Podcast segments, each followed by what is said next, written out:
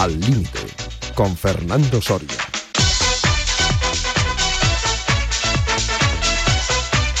¿Qué tal, amigas, amigos oyentes de Al Límite en Radio Marca? Aquí seguimos en agosto, a pesar de las altísimas temperaturas, que evidentemente, como se pueden imaginar, a esta hora y en este estudio, pues no tienen ninguna incidencia. También he de reconocer que este programa no se emite en vivo y en directo. Es un programa que por la necesidad profesional de los invitados se ha grabado previamente y que se va a emitir en programa de sábado y también de domingo.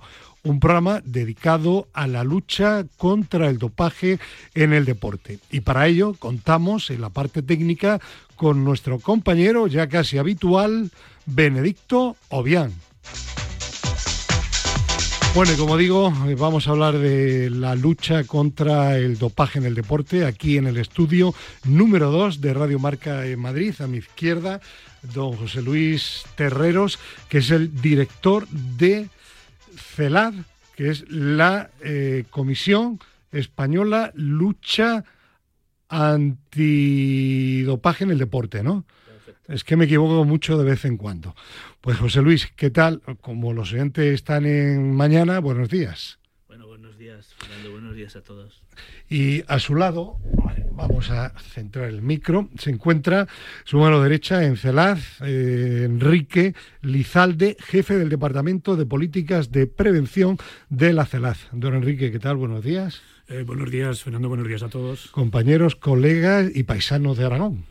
Sí, señor que no necesariamente del Zaragoza. No, eh, bueno, el Zaragoza es un equipo que apreciamos mucho, y, pero no somos especialmente eh, eh, fans, seguidores, supporters extremos de todos los equipos. Bueno, y aquí, bueno, José Luis Terrero, los hijos son del Real Madrid, ¿no? No, no, no, yo tengo un hijo que es del Real Madrid y otro que es del Barça. Eso es un, tenemos un, un, drama familiar, bueno, ya no viven conmigo, o sea que... Ya, ya, pero, pero, ha habido problemas. Bueno, y aquí en el estudio también está presente, así como de supervisor, bueno, entre comillas, lo de supervisor, Miguel Ángel Adán, que es el responsable de comunicación en la Agencia contra la Lucha eh, contra el Dopaje en el Deporte. Hola Miguel Ángel, ¿qué tal? Hola Fernando, ¿qué tal? Bueno, pues venga, vamos a empezar aquí con, un sumario que nos hemos preparado para centrar un poco el tema. Es un tema muy actual, un tema muy interesante que siempre que podemos aprovechamos el mes de agosto para abordarlo en profundidad. En primer lugar, mm, voy a hacer algunas preguntas para eh, contextualizar lo que es eh, la actualidad de la lucha contra el dopaje en el deporte a José Luis Terreros. Posteriormente hablaremos también de prevención de políticas educativas con Enrique Y vamos a tener a continuación una tertulia donde intervendrá también una deportista de élite recientemente retirada y un entrenador, eh, psicólogo también y coach de los árbitros de FIBA, de la Federación Internacional de Baloncesto, y conocido habitual, nuestro queridísimo Chema Buceta. Pero vamos a comenzar con esa, como digo, contextualización del tema en la actualidad. Eh, José Luis, ¿qué balance podríamos hacer de la situación actual de, la CELAD? Eh, hay novedades, creo, del comité sancionador, ¿no? Bueno, eh, en primer lugar tenemos una ley de nueva antidopaje, nueva que ya, que ya va a llevar dos años, que ya la tenemos rodada, ¿no? Y pues dentro de esa ley había una serie de novedades interesantes como la, la desaparición de los de, los escalones de gravedad de las sanciones y como por ejemplo la, figura de personas protegidas, los menores y tal, había figuras muy interesantes y una de las que más ha destacado y bueno la, y la que más mmm, podríamos decir nos ha costado poner en marcha es el comité sancionador antidopaje hasta hasta la aparición de la ley las sanciones las ponía el director de la agencia era el que hacía cerraba los procedimientos ya tenemos un comité de siete expertos en campos jurídicos científicos médicos que son los que deciden la Mm, bueno, aparentemente un comité, digamos, más garantista para el deportista, ¿no? Efectivamente, yo pienso que es, que es mucho más justo. Es un comité que además ya, ya lleva eh, varios, bastantes casos y que la verdad es que están, yo estoy muy contento de cómo está, de cómo está funcionando. Es un comité totalmente independiente.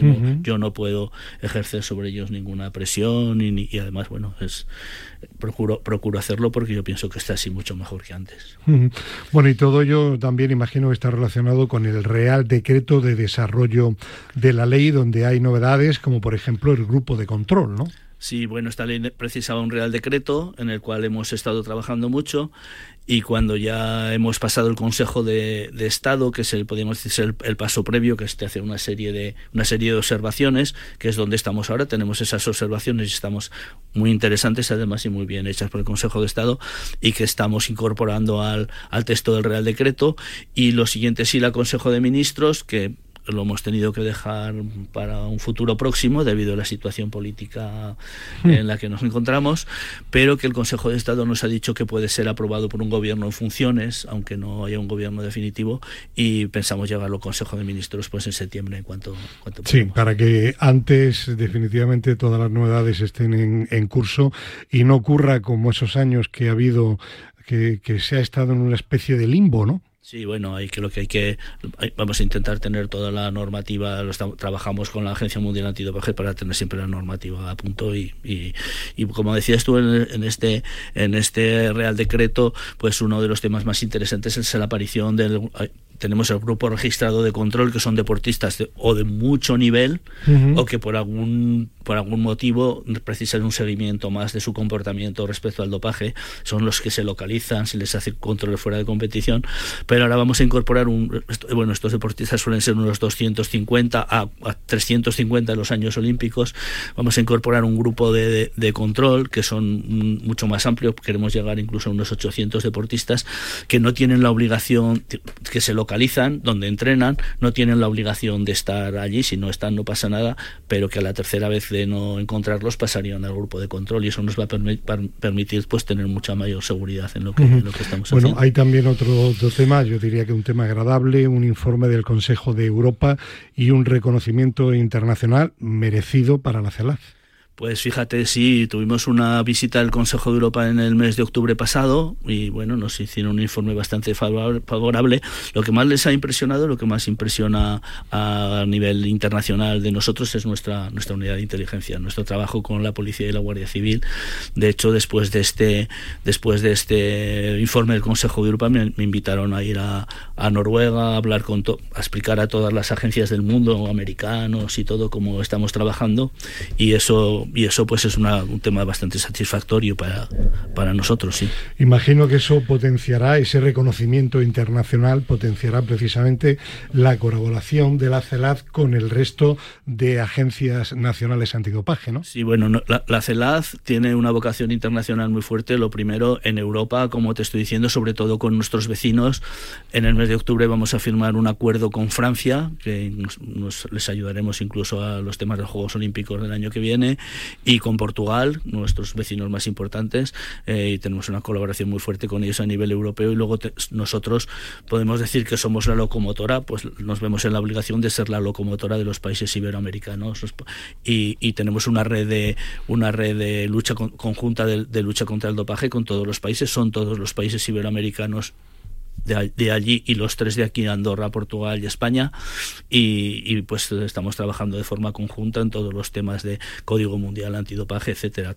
Ya tuvimos una reunión en, en enero, febrero, en, febrero en Buenos Aires y, en el, y, el, próximo octubre tenemos otra reunión en Panamá para, para este trabajo. Hay dos temas más que me apuntó en su momento, como no Miguel Ángel, que son la situación del pasaporte biológico del deportista y los últimos avances en la detección de sustancias.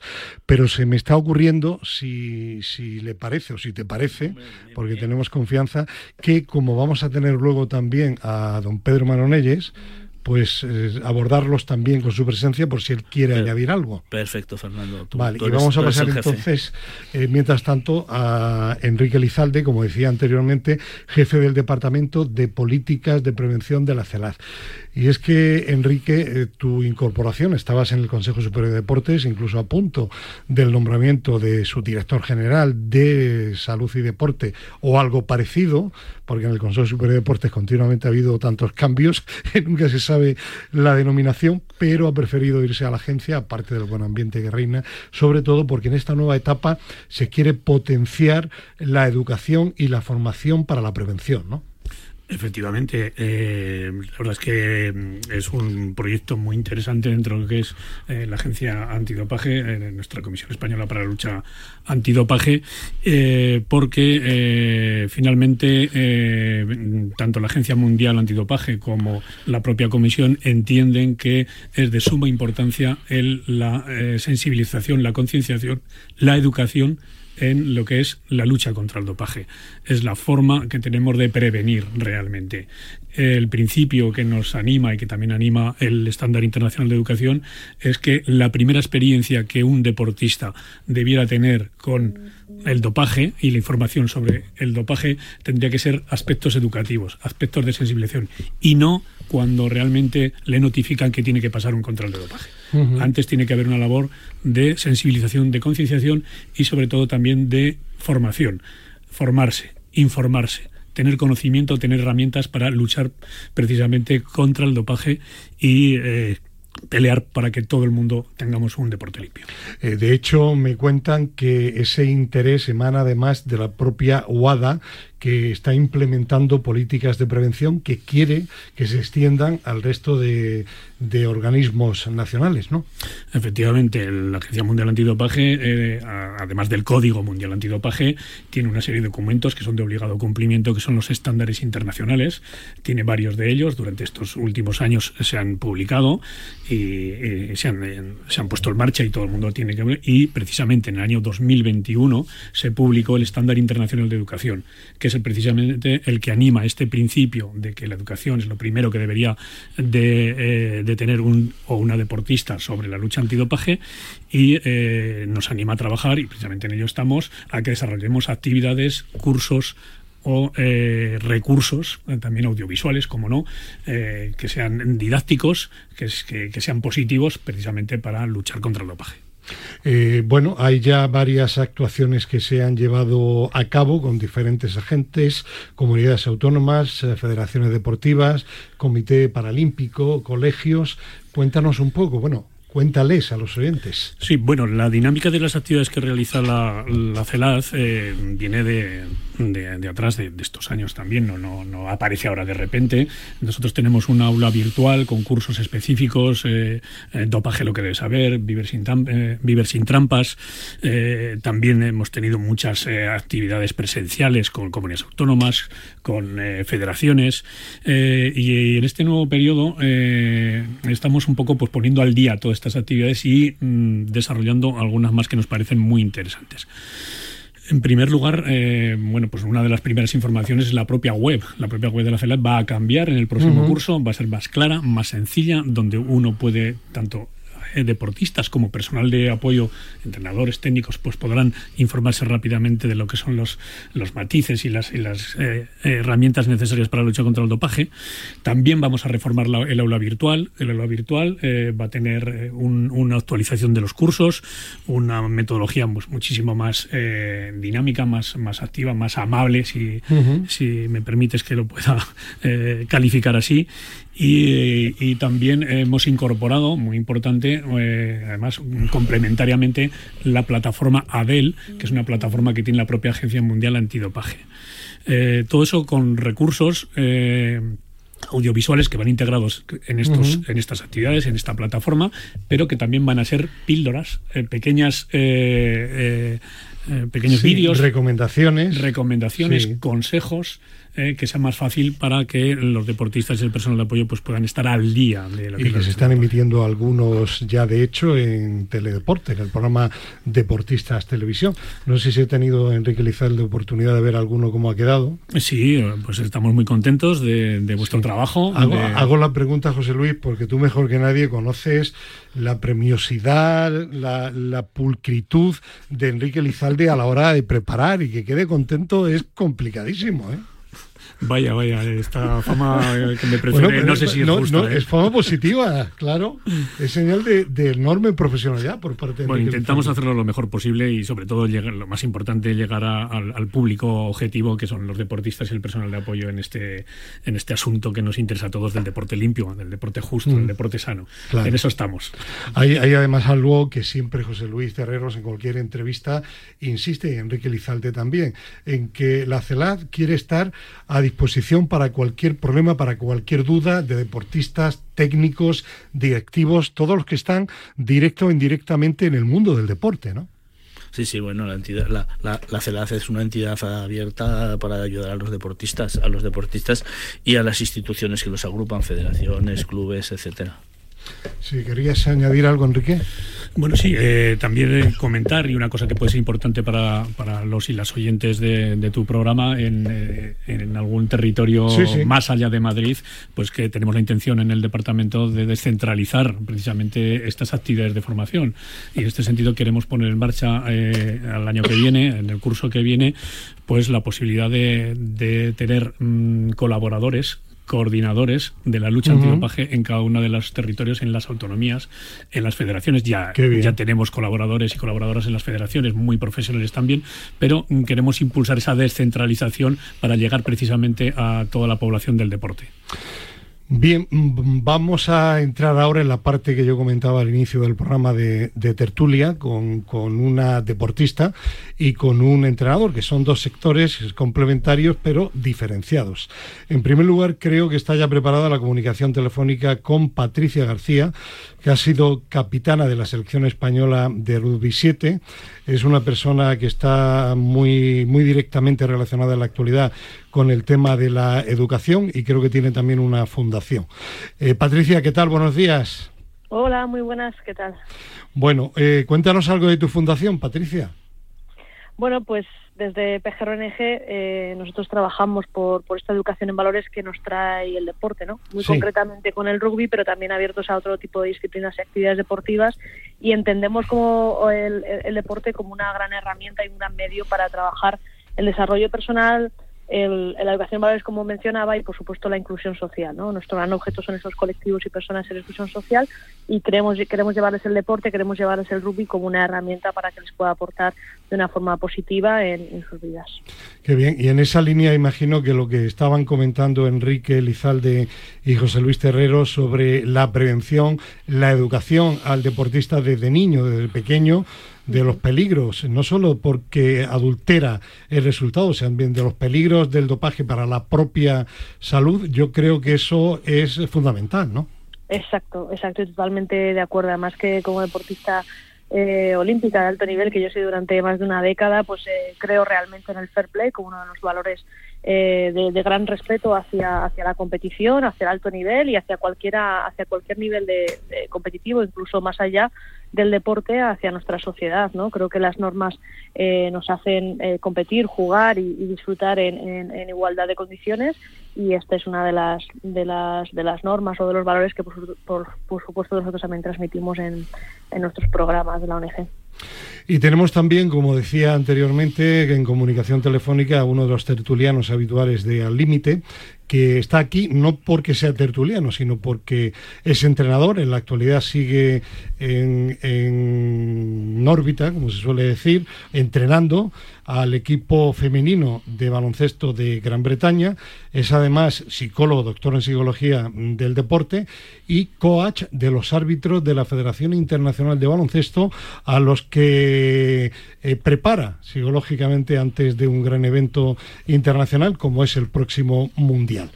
Chema Buceta, ¿qué tal? Buenos días. Buenos días. Eh, te aclaro que yo no soy coach de nadie. No. Solo soy coach cuando entreno, pero no cuando trabajo como psicólogo. Vale, el psicólogo es el psicólogo, psicólogo. no es el coach. Vale. Por favor, acláralo porque es muy Lo aclaro, lo aclaro. Que hay mucho, hay mucho cantamañanas por ahí que se llama coach. Vale, dicho queda. Bueno, señor Buceta, eh, el tema que estábamos hablando de la prevención, tú que has escrito libros por el tema de la influencia negativa en muchísimos casos de los padres en el deporte, el tema de, la, mente en el deporte, la prevención, que, que hay que prevenir también y que hay que educar en el tema también del dopaje, ¿no? Bueno, sin duda, claro que sí, o sea, está claro, vamos a ver. Eh, bueno, primero saludo a todos los que estáis aquí, también a los escuchantes del programa. Eh, bueno, es, es, obvio que el tema del dopaje es muy importante y hay que educar a la gente y, y luego, pues fíjate, por ejemplo, en Gran Bretaña comentabas, en Gran Bretaña, por ejemplo, es obligatorio para todos los que estamos en puestos de responsabilidad como seleccionadores y tal. Es importante asistir periódicamente a, a cursos o charlas donde te hablan del tema un poco porque se dan cuenta de la importancia que tiene el entrenador a la hora de prevenir, ¿no? Eh, educando a, a, los deportistas, ¿no? Con lo cual, pues bueno, estoy totalmente a, favor de que hay esa labor preventiva educativa, pues es fundamental, claro. Bueno, eh, mm, aprovechando que tenemos una gran ex deportista, pero de hecho estoy seguro de que sigues, Patricia, practicando deporte de alguna forma, y a un psicólogo y entrenador como Chema Buceta, eh, y que tenemos aquí a José Luis Terreros y a Enrique Lizalde, el director y uno de los máximos responsables también de, la CELAD. Eh, como deportista, Patricia y Chema, tú como entrenador y psicólogo, ¿hay algún tema que nunca habéis abordado con los responsables de, de la comisión y que ahora tenéis la oportunidad de abordar? ¿Alguna duda, alguna recomendación, alguna pregunta, alguna sugerencia? Mm. Bueno, yo la verdad es que no, ahora mismo no sé si se ha quedado algo en el tintero. Creo que hacen un trabajo eh, estupendo. De hecho, yo también he formado parte del programa Vivir sin Trampas hace, hace bastantes años. tengo cercanía con otros deportistas que, han participado en él. Eh, y todo lo que es la parte, digamos, de educación y prevención, pues es un trabajo importante. Nosotros desde la Federación Internacional de Rugby, la World Rugby, también efectivamente, como eh, eh, comentaban, pues eh, realizamos programas y formaciones regularmente, prácticamente cada, cada año, cada año todos los jugadores y jugadoras deberían pasar tanto una formación online como una formación eh, presencial antes de los grandes campeonatos y los grandes copas del mundo, mundiales, juegos, etcétera. y supongo que todo eso estaría de alguna manera vinculado, ligado, coordinado con, con CELAS, ¿no? antes, pues, a pesar con los diferentes nombres, ¿no?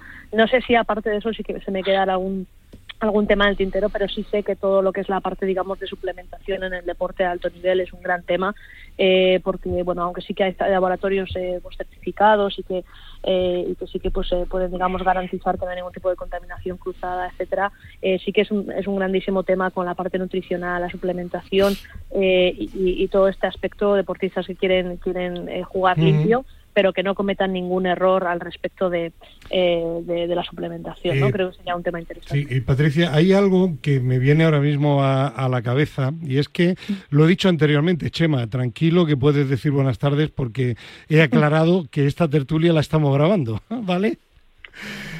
Dicho esto, bueno, por, eso he dicho buenas tardes. Dale, bueno.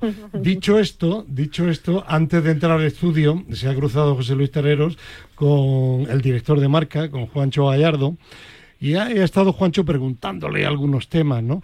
Y, le decía Juancho, dice, me da la impresión de que se habla menos de dopaje porque pues, seguramente habrá menos, pero no será también, quizá le preguntaba a Juancho Gallardo, a José Luis Terreros, de que los deportistas están más concienciados Vale, esa pregunta te la lanza a ti, Patricia, y a ti, Chema, y que luego tanto José Luis como Terrero den su propio punto de vista. ¿Tú crees, Patricia, que los deportistas estáis ya más concienciados o no?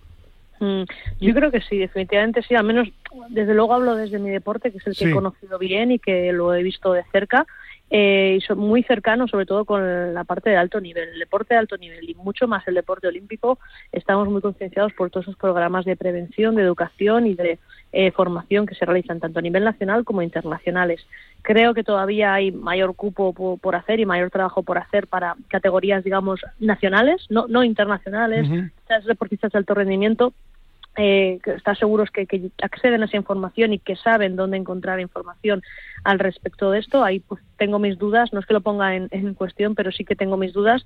Eh, pero desde luego lo que es en, el alto nivel, en el aspecto del rugby, eh, creo que todas las generaciones que, que, han llegado y que estamos, que bueno, que hemos estado en, en esta élite la última década, hemos tenido las oportunidades para estar bien informados e informados. Mm. Chema, ¿tú cómo lo ves?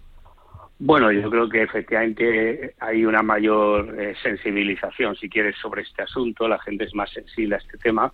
pero no solo por los programas educativos, también por los, los castigos que puede haber, los controles que hay hoy en día, controles por sorpresa, eh, que, los que te tienes que presentar, eh, bueno, las posibles sanciones que pueda haber en caso de que te pillen. Eh, todo esto evidentemente también es importante, es decir, que si solo fuera un tema educativo, pues seguramente no habría tanto interés como hay por, por, por, evitar el, el tomar sustancias prohibidas.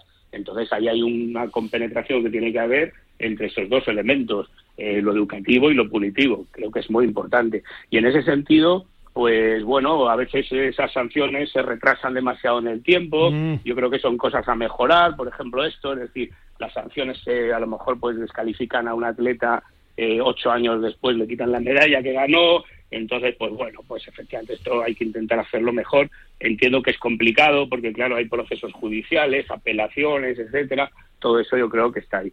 Y luego eh, también habría que, creo, que centrarse un poco en el, digamos, el nicho de deportistas más vulnerables, eh, que son aquellos que tienen una alta exigencia de rendimiento, que a lo mejor mm, empiezan a dudar de que realmente lo pueden conseguir y a partir de ahí, pues la tentación es importante. Eh, sobre todo cuando además las instituciones pues a lo mejor tampoco apoyan muchísimo, más bien incluso a veces hasta de alguna manera miran para otro lado, ¿no? Las instituciones deportivas. Esto no digo en, España en concreto que pase, pero bueno, no sé, no digo, no digo nombres de países, pero, pero, efectivamente, ¿no? Entonces, pues eh, pues esto es importante eh, localizarlo y sobre todo creo que a estos deportistas que tienen esa, ese estrés, que tienen que rendir, que eh, quizá no se ven con fuerzas, eh, deportistas que han tenido éxito, que ahora se les obliga a rendir, o ellos mismos se obligan a rendir en todas las competiciones y es fácil caer en esta tentación e insisto, sobre todo si las instituciones lo, lo apoyan. Con lo cual, pues hay que ver un poco, identificar a estos deportistas, digamos, de riesgo, eh, para intentar incidir más en cualquier tipo de programa que pueda ayudarles a encontrar otras alternativas. Perfecto. Pues eh, sobre lo que habéis hablado va a hablar primero a comentar Enrique Lizalde y luego José Luis Terreros. Eh, hola Patricia, hola Chema, encantado de saludaros. Igualmente. Y, además encantado de, escucharos porque coincido mucho con, con, el análisis que estáis haciendo, el análisis de la situación. por ejemplo, comentaba Patricia el tema efectivamente, el tema de los deportistas de élite, de los deportistas olímpicos, de, del alto nivel internacional, pues quizás sí que hay que seguir insistiendo en la formación, en la educación, pero eh, nos indica un poco el poder llegar a otros deportistas de nivel nacional, de un nivel un poquito más bajo, y precisamente también he comentado, y es lo que queremos trabajar al año que viene, el disponer de una red de, coordinadores, de formadores, de educadores que extiendan precisamente toda esta sensibilización. Y luego respecto también a lo que estáis comentando, lo que está comentando Chema, que es muy interesante, pues sí, eh, también hemos pensado en el departamento eh, la importancia que tiene ver cómo llegar a, eh, a esos deportistas que en un momento dado pues pueden tener digamos de riesgo de riesgo efectivamente. Hoy precisamente he participado en un webinar de, de INADO de, de eh, de una organización internacional contra el dopaje precisamente hablando de esto, es decir, cómo, cómo poder eh, llegar a estos deportistas que en un momento dado pueden eh, entrar en riesgo de, de, ir más allá de lo que es el juego limpio. Y mm, para nosotros, pues tenemos que estudiar cuál es la manera, porque probablemente tiene que ser más individualizada, mm, detectar quién puede estar en esa línea y entonces a partir de ahí, pues trabajar a lo mejor con, con los psicólogos, con, las, eh, con los departamentos de psicología que, que, pueda haber a nuestro alrededor. Eh, Chema, no sería ninguna tontería, ¿no? No, bueno, no, yo lo veo clave esto, es, creo que es muy importante eso y, y luego también pues eh, los médicos que están en los equipos o trabajan con los deportistas de alto nivel directamente, los que están ahí, evidentemente pueden también detectar con el psicólogo que trabaje ahí también, pueden detectar estos, estos deportistas de riesgo e intentar encontrar la forma de, acercarse a ellos, de intentar prevenir que caigan en la tentación, sabiendo que es probable que lo puedan hacer eh, en función de el estrés que sufren en ese momento, la presión que tienen, eh, la falta de confianza a lo mejor que en un momento dado perciben que tienen y entonces pues bueno es un deportista de riesgo y es importante pues detectarlo para poder realmente influir directamente en ese deportista. Está claro. Bueno, José Luis, que llevas un tiempo escuchando, pero no te escuchamos a ti.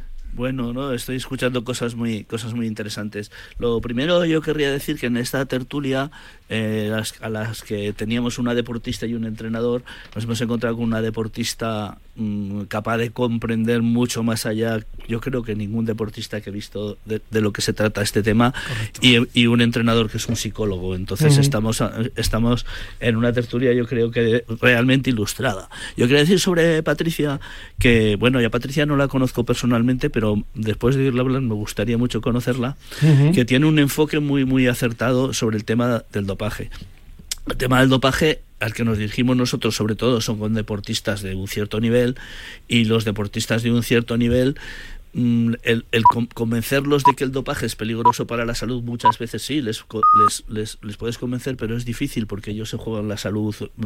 Hay deportes en los que se, juegan la salud todos los días. La gimnasia artística con esos esas piruetas que hacen en, la, barra fija o en las paralelas y tal. Eh, entonces hay otros, hay otros dos asuntos potentes que es desde el punto de vista de si yo, si yo no quiero que me hagan trampas a mí, yo no voy a hacer trampas a los demás, que es un tema que entra muy mucho en la psicología del deporte y yo creo que Chema mm, pues, pues puede aportar mucho y luego lo segundo, por, el, por el ejemplo, el castigo, las sanciones. Y ahí quisiera decir que efectivamente las sanciones a veces tardan, tardan mucho más de lo que quisiéramos nosotros, pero cuando hablamos ya de, casos muy largos, de que, se, por ejemplo, le dan, a uno la medalla de los Juegos Olímpicos de hace, de hace ocho años, eso se debe sobre todo al avance de las técnicas. Se guardan las muestras durante ocho años y se castiga ahora porque hace ocho años esas sustancias no se podían descubrir porque no había los aparatos con suficiente sensibilidad.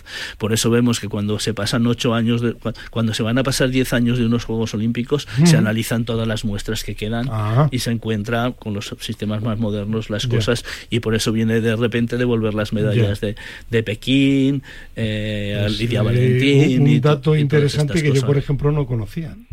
Sí, claro, todas las muestras de los Juegos Olímpicos se almacenan 10 años.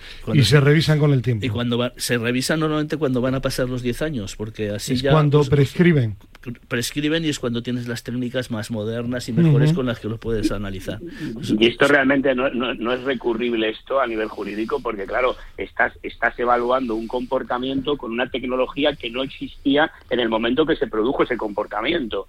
Eh, ojo con eso, no sé si eso es realmente muy muy ético hacerlo. Es decir, o sea, e, e, entendemos, perdón, entendemos que el fin puede justificar los medios en este caso, pero eh, porque hay que sancionar a la gente que se dopa, esto está claro. Ahora, no sé, me sorprende lo que estás eh, diciendo, que, se pueda, que se pueda, perdona que termine, que me sorprende que se pueda juzgar un comportamiento en base a una tecnología que no existía cuando se produjo ese comportamiento. Bueno, eso, eso eh, cuando, el, cuando el atleta cometió la infracción, tomó el producto prohibido, lo que sea, ese producto estaba en la lista de sustancias prohibidas. Claro. No se, no se ha puesto después. Habría técnicas para, para detectarlo, pero a lo mejor no había técnicas para detectar lo suficientemente precisas.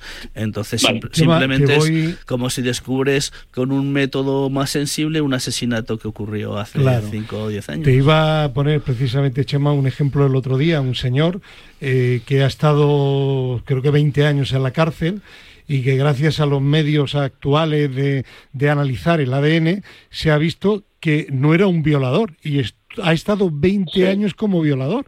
Es decir, este es una forma de hacer justicia, ¿no? Pero en este caso favorece al, al supuesto. Sí, pero también hay otros casos. Y, no al revés. Vamos, que yo no, que yo no digo que esté en contra. Chema, Chema, me sorprende. pero esto favorece al que, al que a lo mejor gane una medalla de oro este, este sujeto, esta chica, y, hay, y hay uno que se quedó el cuarto y no ganó medalla ni siquiera de bronce. Y no hizo trampa. Y le hicieron trampas y a los, al cabo de unos años se le restituye lo que es justo. yo creo que eso no tiene. Ante todo el principio de la justicia? Yo no digo que sí ni que no. Eh, me parece bien que se castigue al infractor. Eh, lo que pasa es que me sorprende esto. Pero bueno, entiendo que los productos ya estaban aprobados. y, que, es legal, Chema, eh, como tú comprenderás. cuando, cuando, se hace será legal. de todas formas, aparte de esto, este, esta razón que has expuesto, pues me parece que tiene bastante sentido pero también es verdad que es que a veces los procedimientos que se utilizan son muy lentos, porque hay apelaciones, hay no sé qué, hay que si se la segunda muestra, que si tal, etcétera, y entonces, y entonces evidentemente esto, pues vale, eh, castigas al infractor, pero realmente en fin, eh, el castigo para que sea realmente eficaz tiene que ser lo más próximo posible a la conducta que lo provoca. Esto es obvio, ¿no?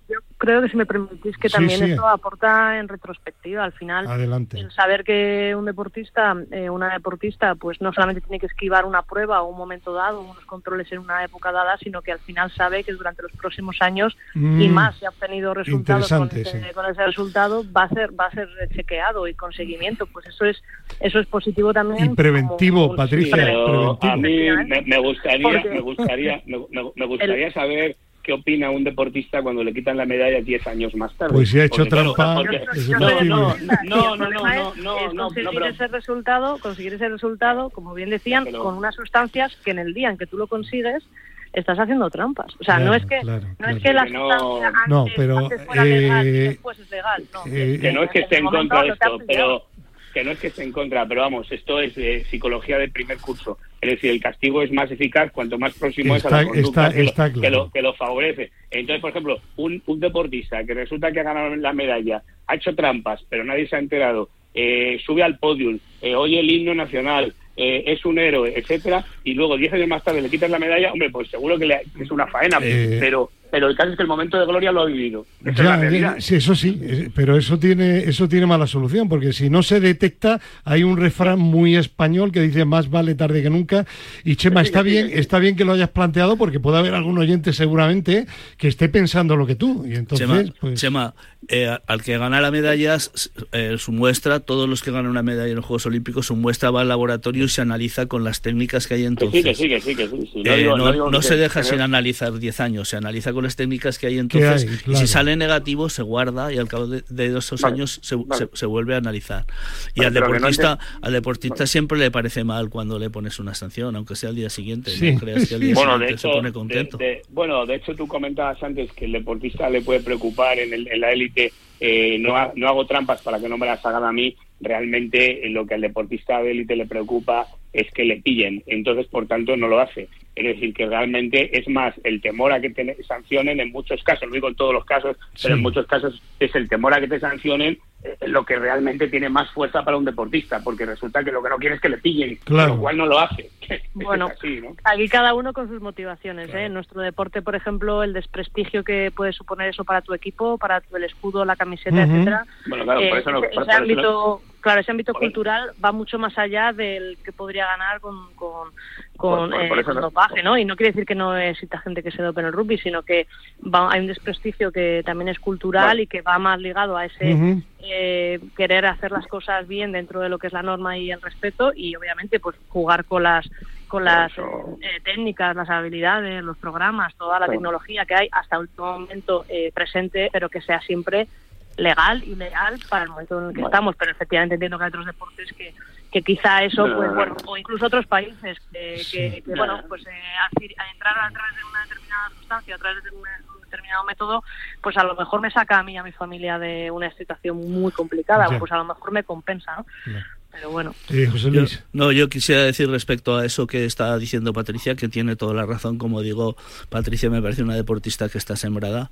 Eh, que una persona muy importante, Chema, en, en, que los deportistas no usen estas cosas es, es, el, es el entrenador, es el ambiente, el caldo de cultivo, la forma, la forma en la que se trabaja en los equipos. En eso yo, yo he sido médico del deporte muchos años, yo he estado trabajando con muchos, con muchos entrenadores, con muchos psicólogos.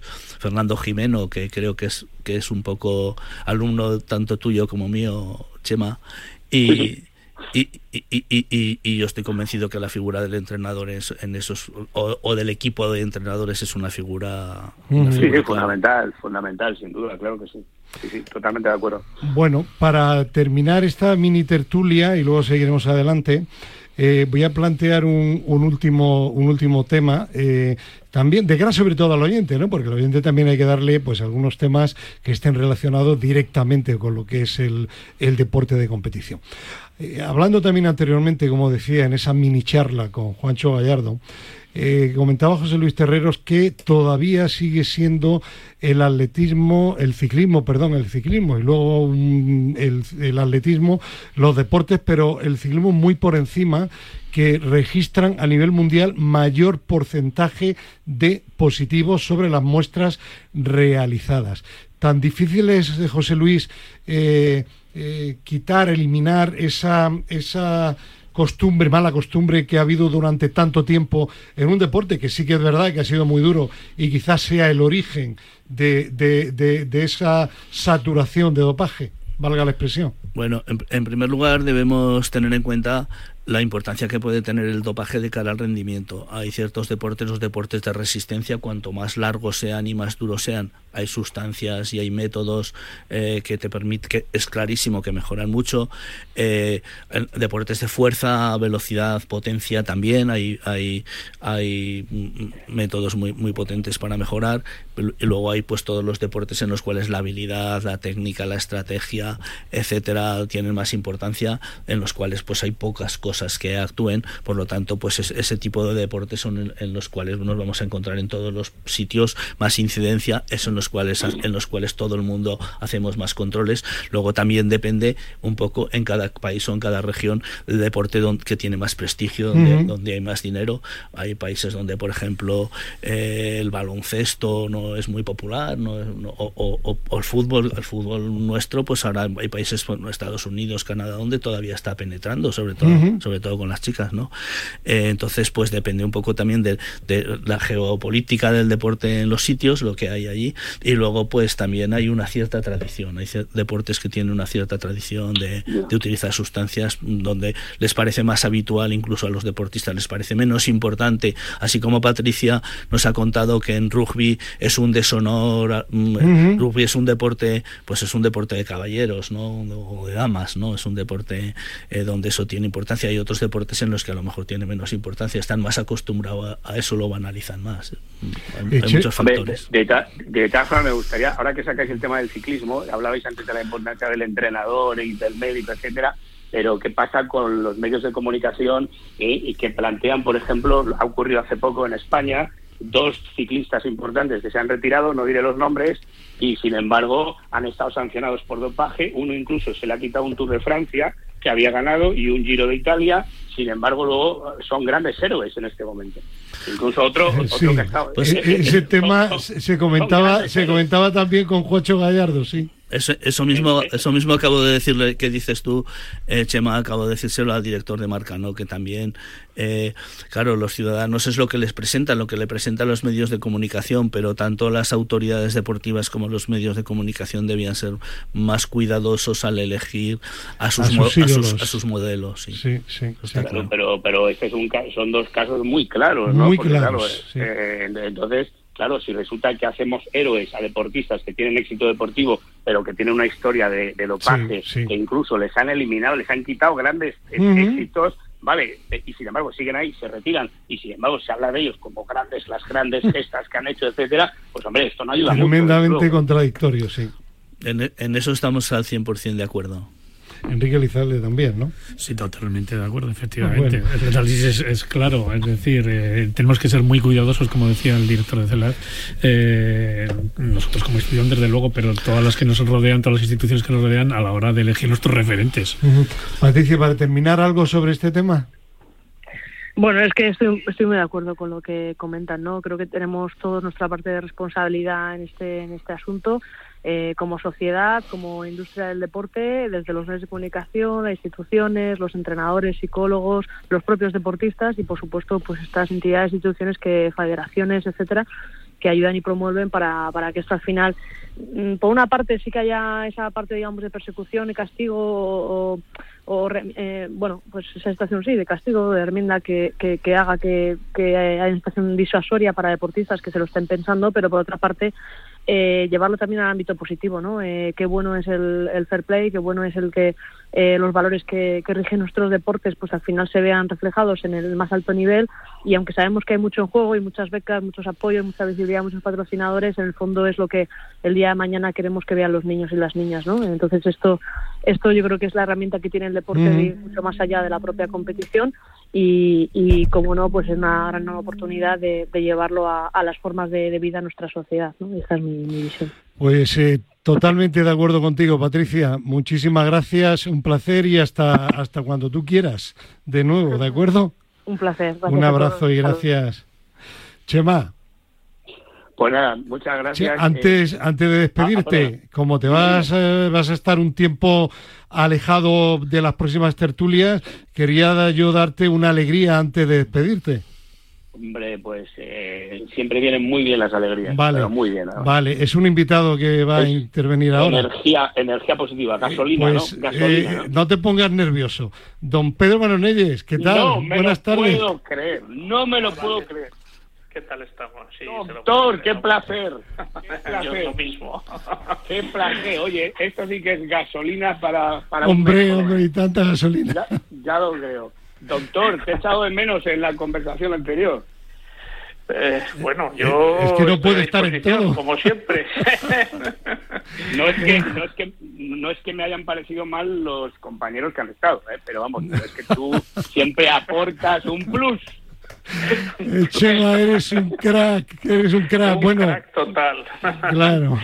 Chema, buen viaje al Mundial, un abrazo. Muchas gracias, gracias por invitarme y, y, y, gracias, gracias a todos, un placer, ¿eh? gracias. Adiós, adiós. adiós. Adiós, Bueno, Pedro, vaya alegría que le has dado a Chema, ¿eh? bueno, aquí estoy con José Luis Terreros y con Enrique Lizalde. No los conozco. No, no te suenan, ¿no? No me suena. Bueno, la verdad es que llevamos muchos años trabajando juntos y es una satisfacción en, en, lo profesional porque son magníficos profesionales pero mucho más en lo personal porque son extraordinarios amigos y, colaboramos intensamente en eso que estamos hablando de bueno, don Pedro Manonayes aparte de colaborador habitual de Al Límite en Radio Marca catedrático de Medicina del Deporte de la Universidad Católica de Murcia director de esa Cátedra Internacional de Medicina del Deporte miembro de la Sociedad Española de, Medicina Deportiva, tesorero de la Europea, vocal de la Internacional. Pedro, que no das abasto. No te da para la entradilla. No, no, no doy abasto. No, es un horror. Bueno, vamos a hablar hoy de aquello que tú anunciaste hace un par de programas aquí que querías hablar, ese estudio tan interesante sobre los complementos alimenticios y su relación con el deporte con el dopaje, perdón, que creo que es el motivo de un estudio que estás llevando a cabo con la CELAD, ¿no? Sí. Pues venga, eh, cuéntanos. Un trabajo de largo recorrido porque la universidad decidió crear una agencia de acreditación y certificación nutricional y la estamos ya está en marcha y ahora estamos en el proceso de acreditación eh, para nivel nacional e internacional. Entonces, y una de las primeras acciones que hicimos fue hacer una compra de unos 180 productos eh, nutricionales de diferentes familias. Había aminoácidos, aminoácidos ramificados, proteínas, creatinas, glutaminas, vitaminas, recuperadores y no sé si me dejo alguno más.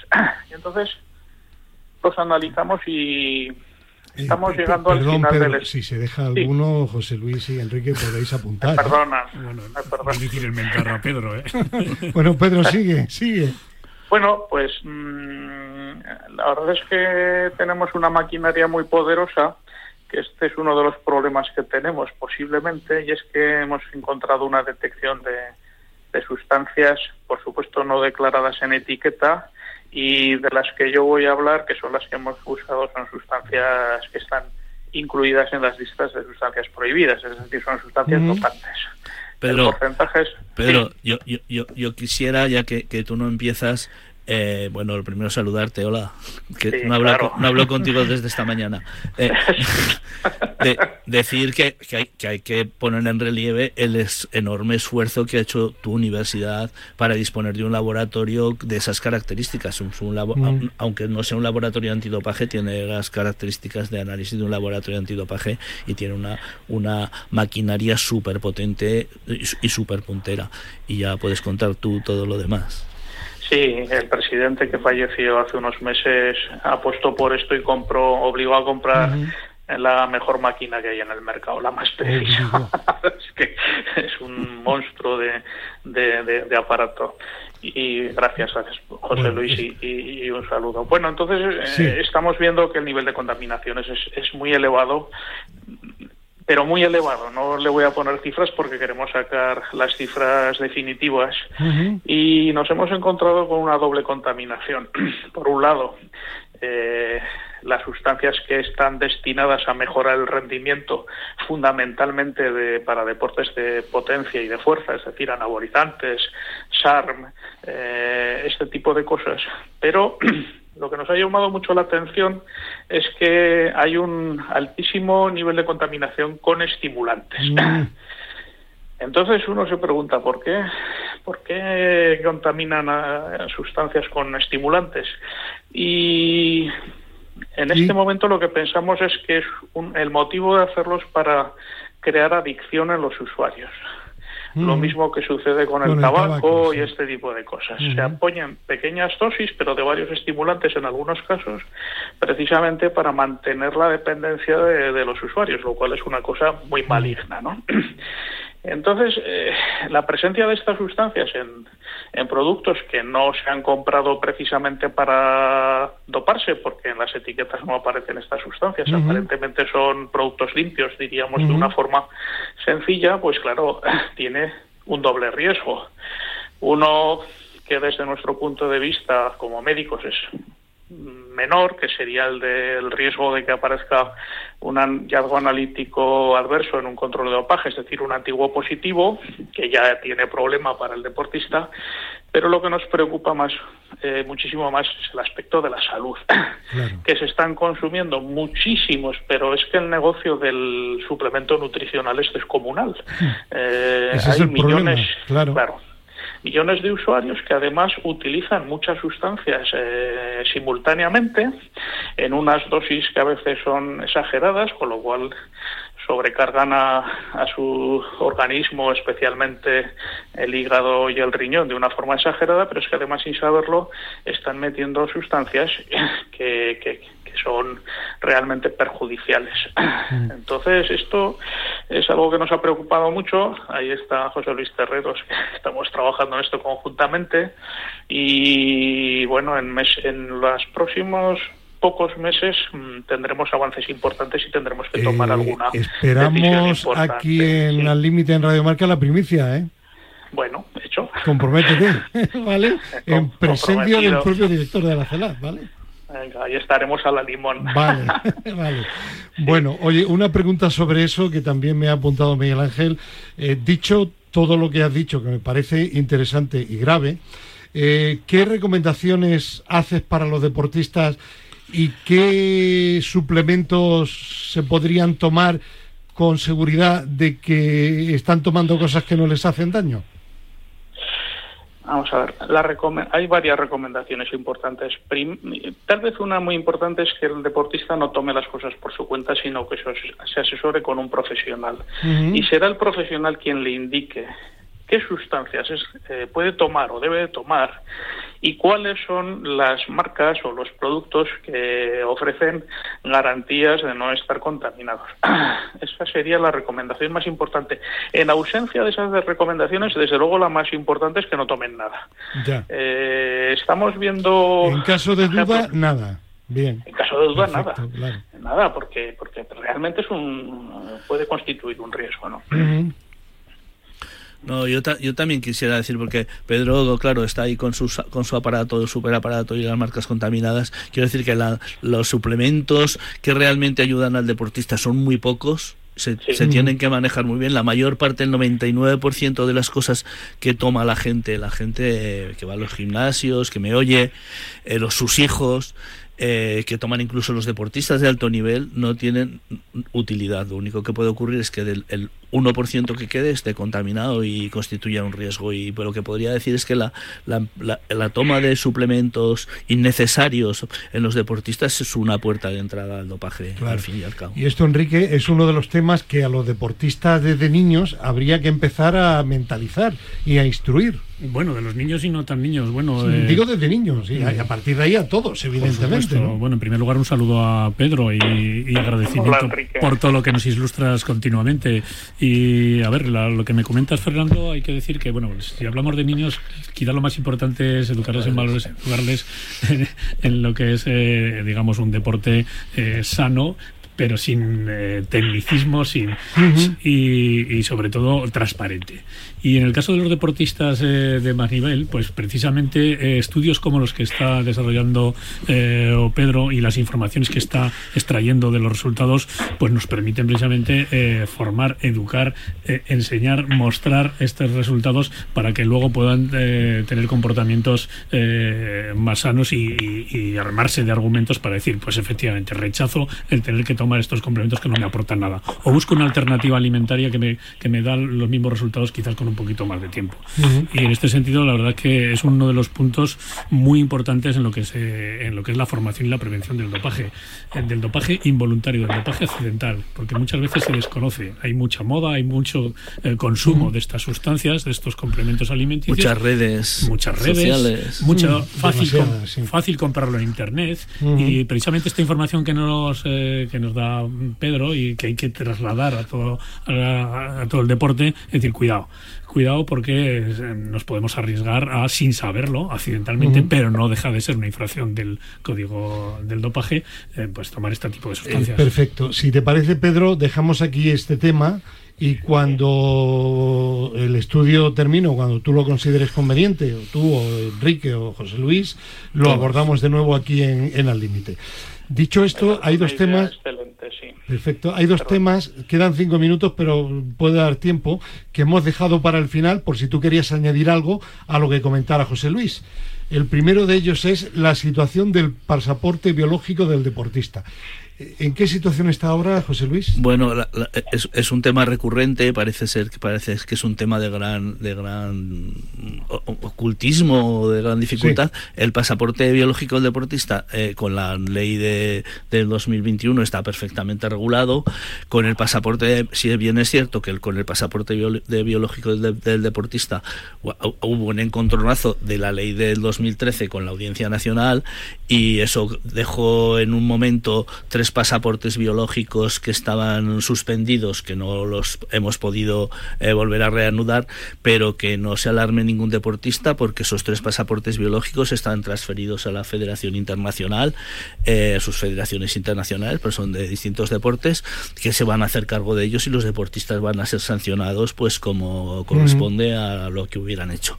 Y, respecto, y, hay otros dos pasaportes que no habíamos abierto porque estábamos esperando el resultado de la Audiencia Nacional, que hemos visto que con la sentencia de la Audiencia Nacional los podíamos eh, volver a, los, podíamos abrir y tomar y estamos y, los hemos abierto, los hemos incoado y estamos ya trabajando en ellos. O sea que está, perfecto. nadie se va nadie se va a ir de rositas. Bien, eso está bien. Y un último tema, últimos avances en la detección de sustancias prohibidas. Hombre, los avances de detección de sustancias prohibidas son avances muy aburridos, pues son avances de laboratorio, de máquinas, incluso mm. de genética, etcétera.